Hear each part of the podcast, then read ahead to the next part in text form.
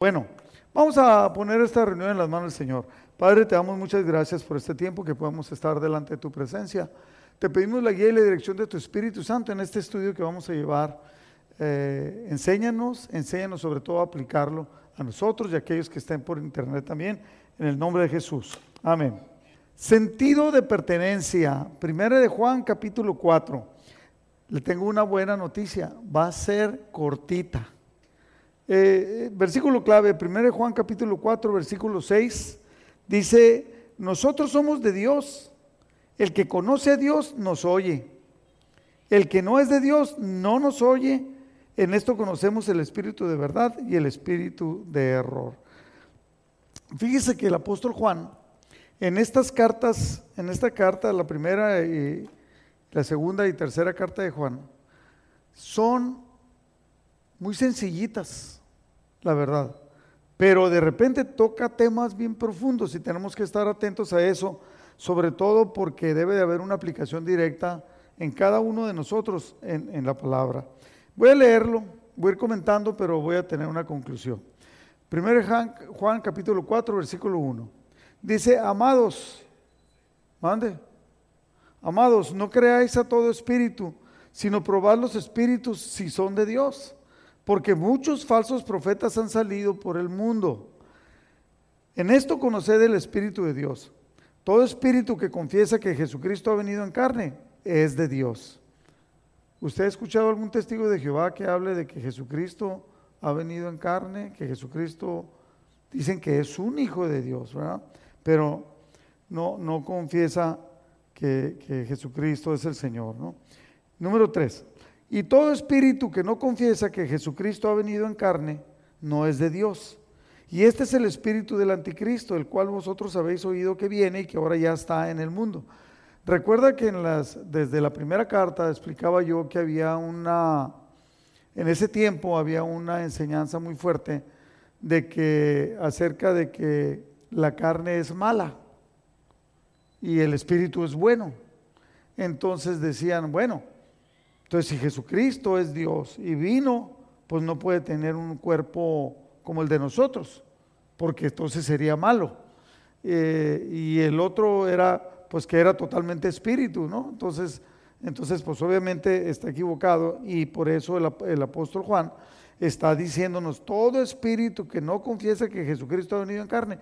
Y es algo que él tenía muy claro porque lo debía enseñarse.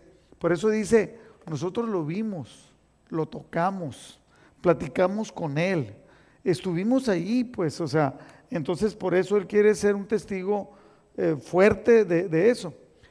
En Apocalipsis 2 dice, yo conozco tus obras, fíjese, esto lo digo porque dice aquí en el versículo 1, dice, no creáis a todo espíritu, sino probad los espíritus si son de Dios.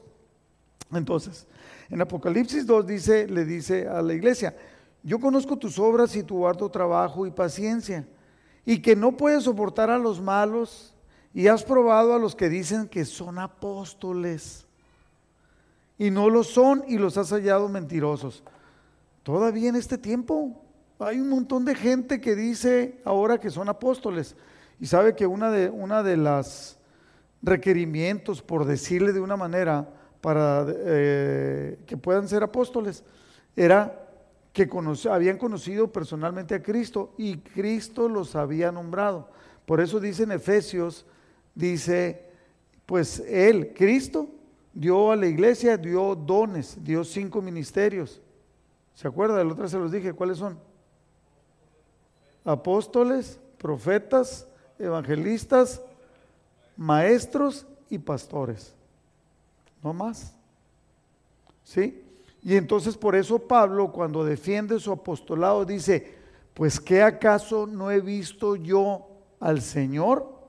Porque fue, se le apareció, pues, o sea, lo vio totalmente, ¿no?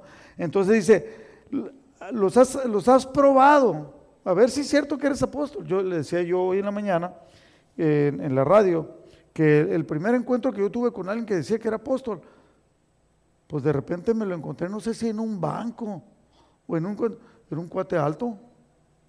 Traía una camisa de esas como de trabajo mexicanas, así, y color de morena, ¿no? Así de color de morena, pero fue hace como 15 años que lo vi. Y decía aquí, de cuenta, decía el nombre, ¿no? Neri Guerra. Y luego acá abajo decía con letras grandes, apóstol. Dije, santo Dios, ahora hasta se anuncia. ¿No? O sea, y, digo, yo, yo no sé, no sé cómo se llama, no, no acuerdo, pero eh, a mí se me viene a la mente lo que dice la palabra de Dios. En Mateo 7:15 Jesucristo nos enseñó, dice, guárdese de los falsos profetas que vienen a vosotros con vestidos de ovejas, pero por dentro son lobos rapaces. Por sus frutos los conoceréis. ¿Acaso se recogen uvas de los espinos o higos de los abrojos? O sea, por los frutos es que van a saber. Y luego también en el 7:22, Jesús hablando de advertencias que tenemos que probar a los espíritus, dice, en aquel día, o sea que en el juicio final, muchos me dirán, Señor, Señor, ¿no profetizamos en tu nombre? Y en tu nombre echamos fuera demonios, y en tu nombre hicimos muchos milagros, y entonces les declararé, nunca os conocí, apartados de mí, hacedores de maldad. ¿Qué le dice esto? Que tenemos que estar muy alerta. ¿Quiere ver que ahí está? ¿Le faltó apuntar algo? ¿No? Bueno, versículo 4 de 1 de Juan. Hijitos, vosotros sois de Dios y los habéis vencido. ¿Os ha vencido a quién? A los que son falsos, ¿no? Porque mayor es el que está en vosotros que el que está en el mundo. Ellos son del mundo, por eso hablan del mundo, y el mundo los oye. Nosotros somos de Dios. El que conoce a Dios nos oye. El que no es de Dios no nos oye. En esto conocemos el espíritu de verdad y el espíritu de error. Mire, a veces nosotros estamos compartiéndole a alguien y le hacemos una advertencia o le hablamos, ni nos pelan. No nos hacen caso. ¿Por qué? No le estás diciendo una mentira, porque ellos no pertenecen a Dios. ¿Van a una iglesia? Sí pueden ir a una iglesia. ¿Tienen algún ministerio? Sí, también pueden tener un ministerio. ¿Tienen muchos años en el cristianismo? Sí, pueden tener muchos años. Pero pongan atención, dijo Jesús, pongan atención a sus frutos. En la Biblia, el lenguaje sencillo, este último versículo dice, pero nosotros pertenecemos a Dios y podemos saber quién tiene el espíritu que dice la verdad y quién tiene el espíritu del engaño.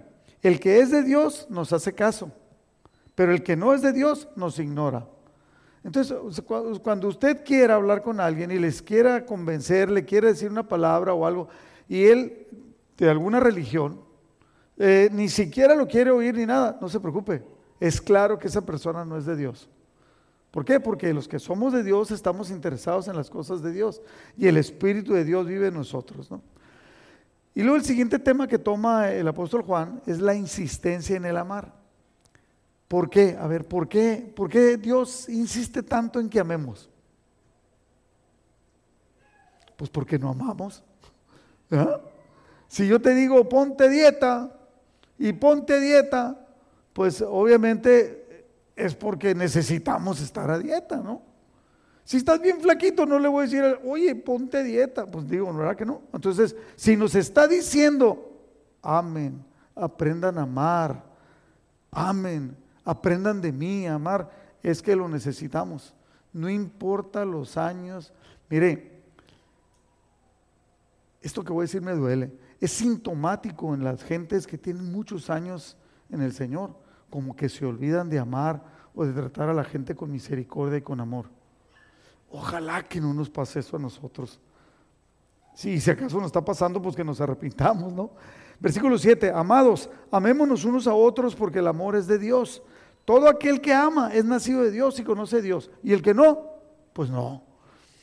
El que no ama no ha conocido a Dios. O sea, no te preocupes, no, no dice cuánto sabe de la Biblia, no dice cuántos años tiene, no. Si no ama, no conoce a Dios, porque Dios es amor. Versículo 9. En esto se mostró el amor de Dios para con nosotros en que Dios envió a su Hijo unigénito, el único que tiene, el único, al mundo para que vivamos por Él. Para eso lo mandó, para que se entregara. Versículo 10, en esto consiste el amor, no en que nosotros hayamos amado a Dios, sino que en que Él nos amó a nosotros, allí, Él nos amó, sobre todo, o sea, para rescatarnos, pero para enseñarnos a amar. Nos amó a nosotros y envió a su Hijo en propiciación por nuestros pecados. ¿Qué es propiciación? Ya lo hemos explicado muchas veces. El que paga, el que recibe el castigo que te tocaba a ti y él para, para que él, por nuestros pecados. Eso es amor. Si a usted le dijeran, ah, ¿cuántos, señora, usted tiene hijos? No, tres. Muy guapos, por cierto, ¿no? Eh, ¿Cuántos levantan la mano los que tienen hijos? Imagínate que dijeran, ¿sabes qué? Para quitar el COVID, que ya no va a volver a salir el COVID, entrega a tu hijo, lo vamos a sacrificar y se acaba el COVID. ¿Cuántos estarían dispuestos a entregarlo? Dirías, mejor yo, ¿no? Sí, pero no funciona así, te está preguntando, o sea, tanto amó Dios al mundo que entregó a su Hijo, nos amó el Padre. Versículo 11, amados, si Dios nos ha amado así, de esa manera, debemos también nosotros amarnos unos a otros. Duro y dale, tienes que aprender a amar, tienes que aprender a amar. Y pon tu nombre ahí, Rodrigo, tienes que aprender a amar. Y Rodrigo no es Rodrigo Guancho, no es Rodrigo Bravo. O sea, cada uno de nosotros tienes que aprender a amar. Debemos de amarnos unos a otros. ¿Quiénes son unos? ¿Y quiénes son los otros? los, otros, ¿verdad? Entonces, 12. Nadie ha visto jamás a Dios. Si nos amamos unos a otros, Dios permanece en nosotros y su amor se, su amor sea perfeccionado, perfeccionado en nosotros. Fíjense claramente, si nos amamos es condicional. Si no amas, si no tratas con amor a las personas, Dios no permanece en ti. ¿Cómo se llama la plática de hoy? Sentido de pertenencia. Nosotros tenemos un sentido de pertenencia. ¿A quién, ¿A quién pertenecemos? Por eso amamos tanto a nuestros padres. Por eso amamos tanto a nuestros hijos y los hijos nos aman a nosotros. A lo mejor no como quisiéramos, pero... Ok, cuando habla de esta pertenencia que estoy hablando, versículo 13, dice, en esto conocemos que permanecemos en Él y Él en nosotros, en que nos ha dado su Espíritu. Dios nos ha dado el Espíritu Santo, aunque muchos llegan a pensar que solamente algunos tienen el Espíritu Santo, pero la palabra de Dios habla, y aquí nos está enseñando otra vez el apóstol Juan, que todos que le pertenecemos tenemos el Espíritu Santo, nos ha dado el Espíritu. Y nosotros, versículo 14, hemos visto y testificamos que el Padre ha enviado al Hijo, el Salvador del mundo. Ahí se está.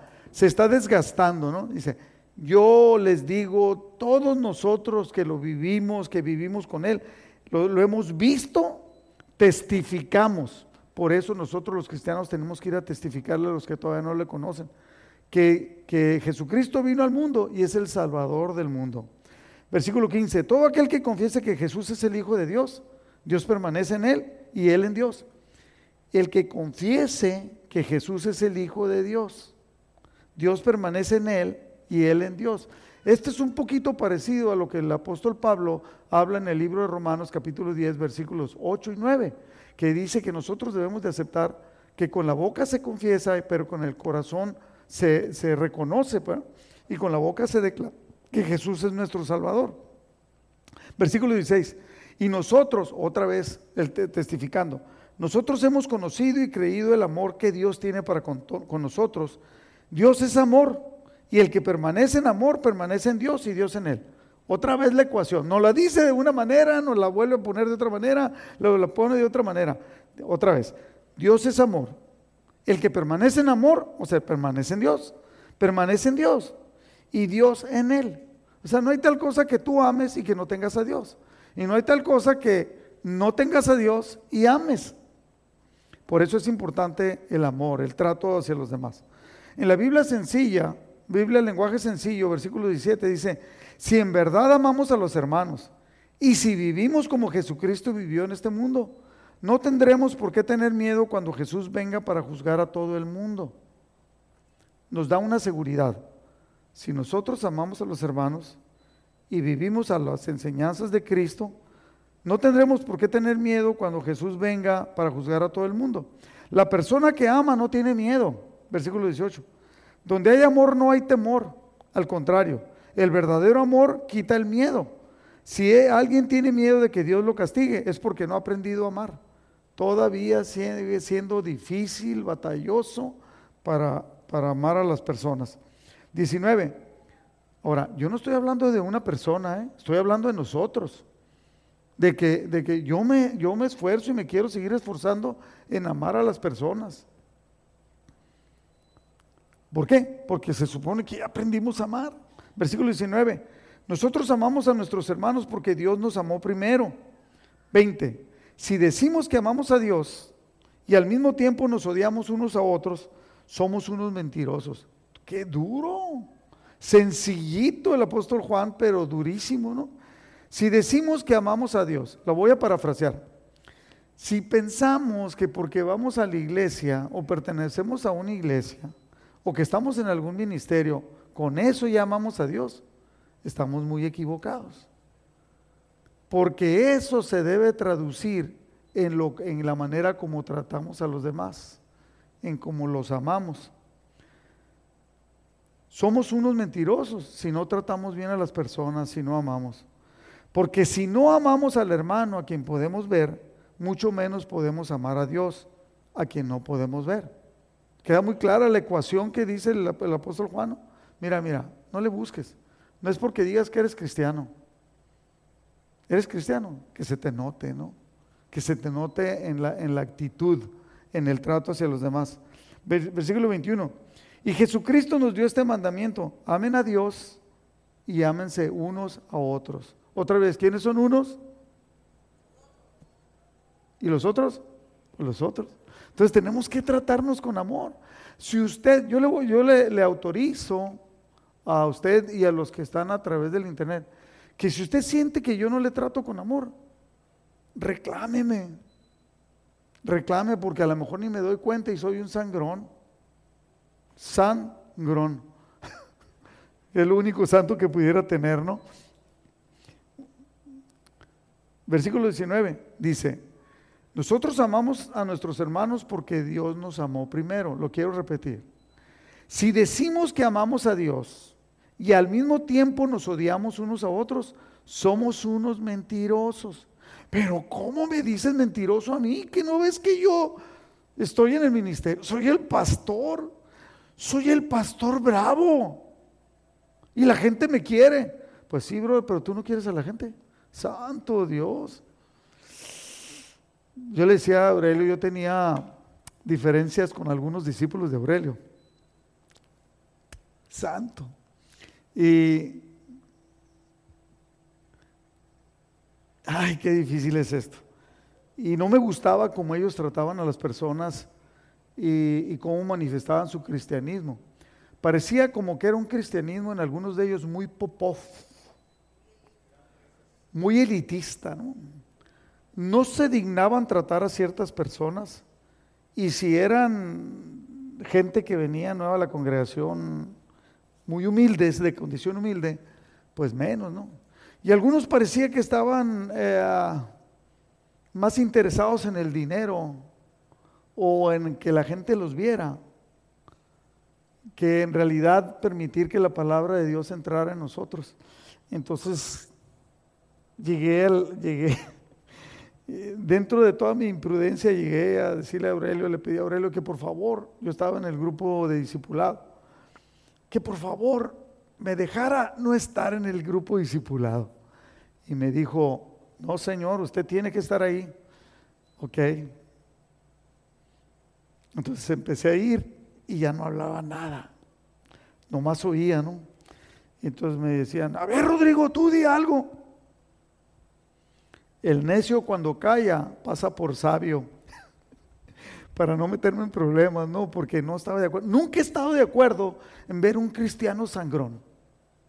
No lo he podido. Desde que llegué al cristianismo, desde que estaba en la iglesia católica, yo entendía que Dios es amor y que nosotros debemos de amar a las personas.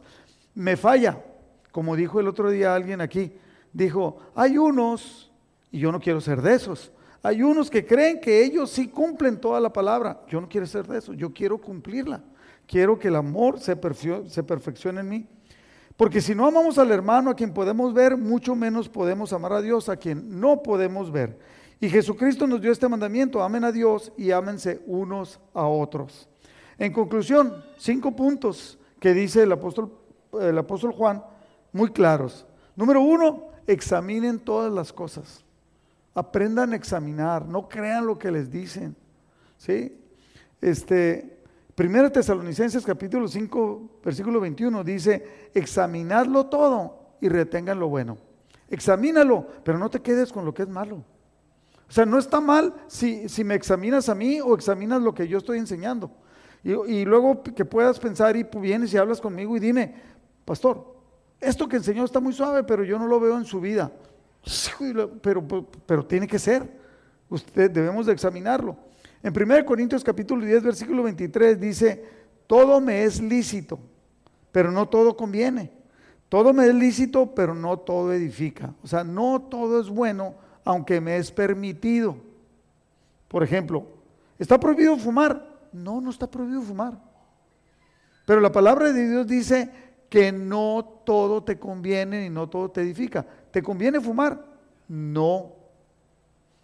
¿Tomar te conviene? No.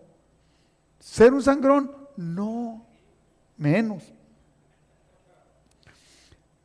Por eso dice, probad los espíritus.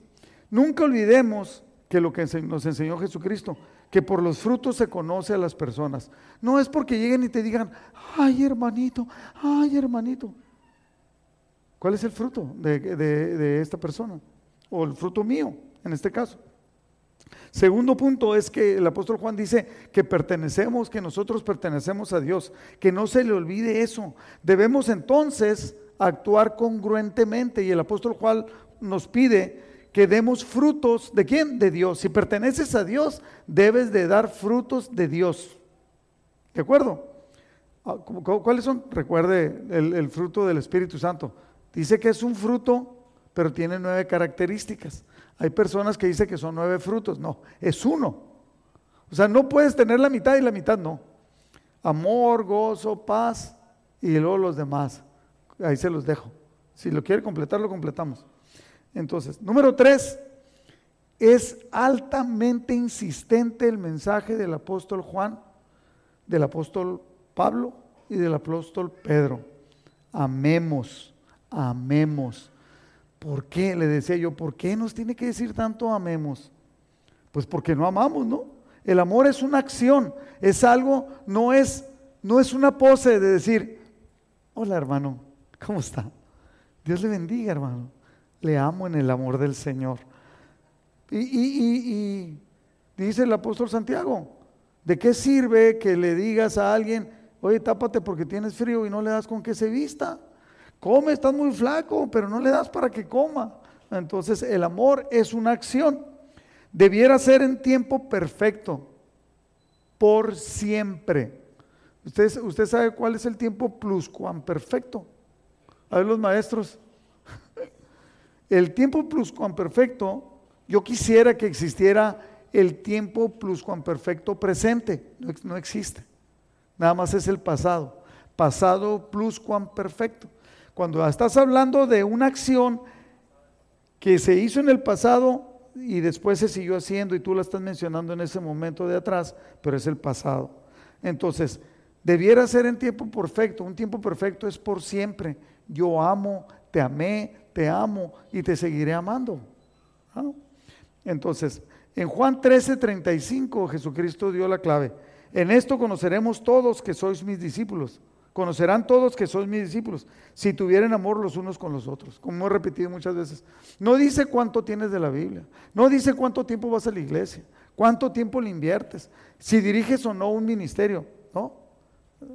Alguien me dijo, oiga, ¿Usted cree que fulano de tal ame? ¿Dónde está? No, pues no viene. pues no, no, no ama. O sea, si no viene, no ama. Dicen que conocemos a las demás personas que tienen amor cuando van a dónde? ¿Te visitan en dónde? En la cárcel y en la cama, en una enfermedad y en la cárcel. Número cuatro, confesar a Cristo cuando confesamos a Cristo es que sabemos que Dios está con nosotros. Juan 14, 23 respondió Jesús y le dijo, el que me ama mi palabra guardará y mi Padre le amará y vendremos a él y haremos morada con él. Es una promesa de Jesús. El que me ama mi palabra guardará. Cuando nosotros le pertenecemos a Jesús es notorio. Y Él promete que el Padre y Él vendrán y haremos morada con, nosotros y obviamente el Espíritu Santo, ¿no? Número cinco, el amar a los hermanos. Insistentemente una y otra vez. El amar a los hermanos lo presenta de esta manera. El amar a los hermanos es amar a Dios. 1 Juan 4:20 lo dijo, ¿no? Si alguno dice yo amo a Dios y aborrece a su hermano, es mentiroso. Pues el que no ama a su hermano, a quien ha visto, ¿cómo puede amar a Dios a quien no ha visto? Entonces, obviamente tiene que ser algo que sea totalmente congruente.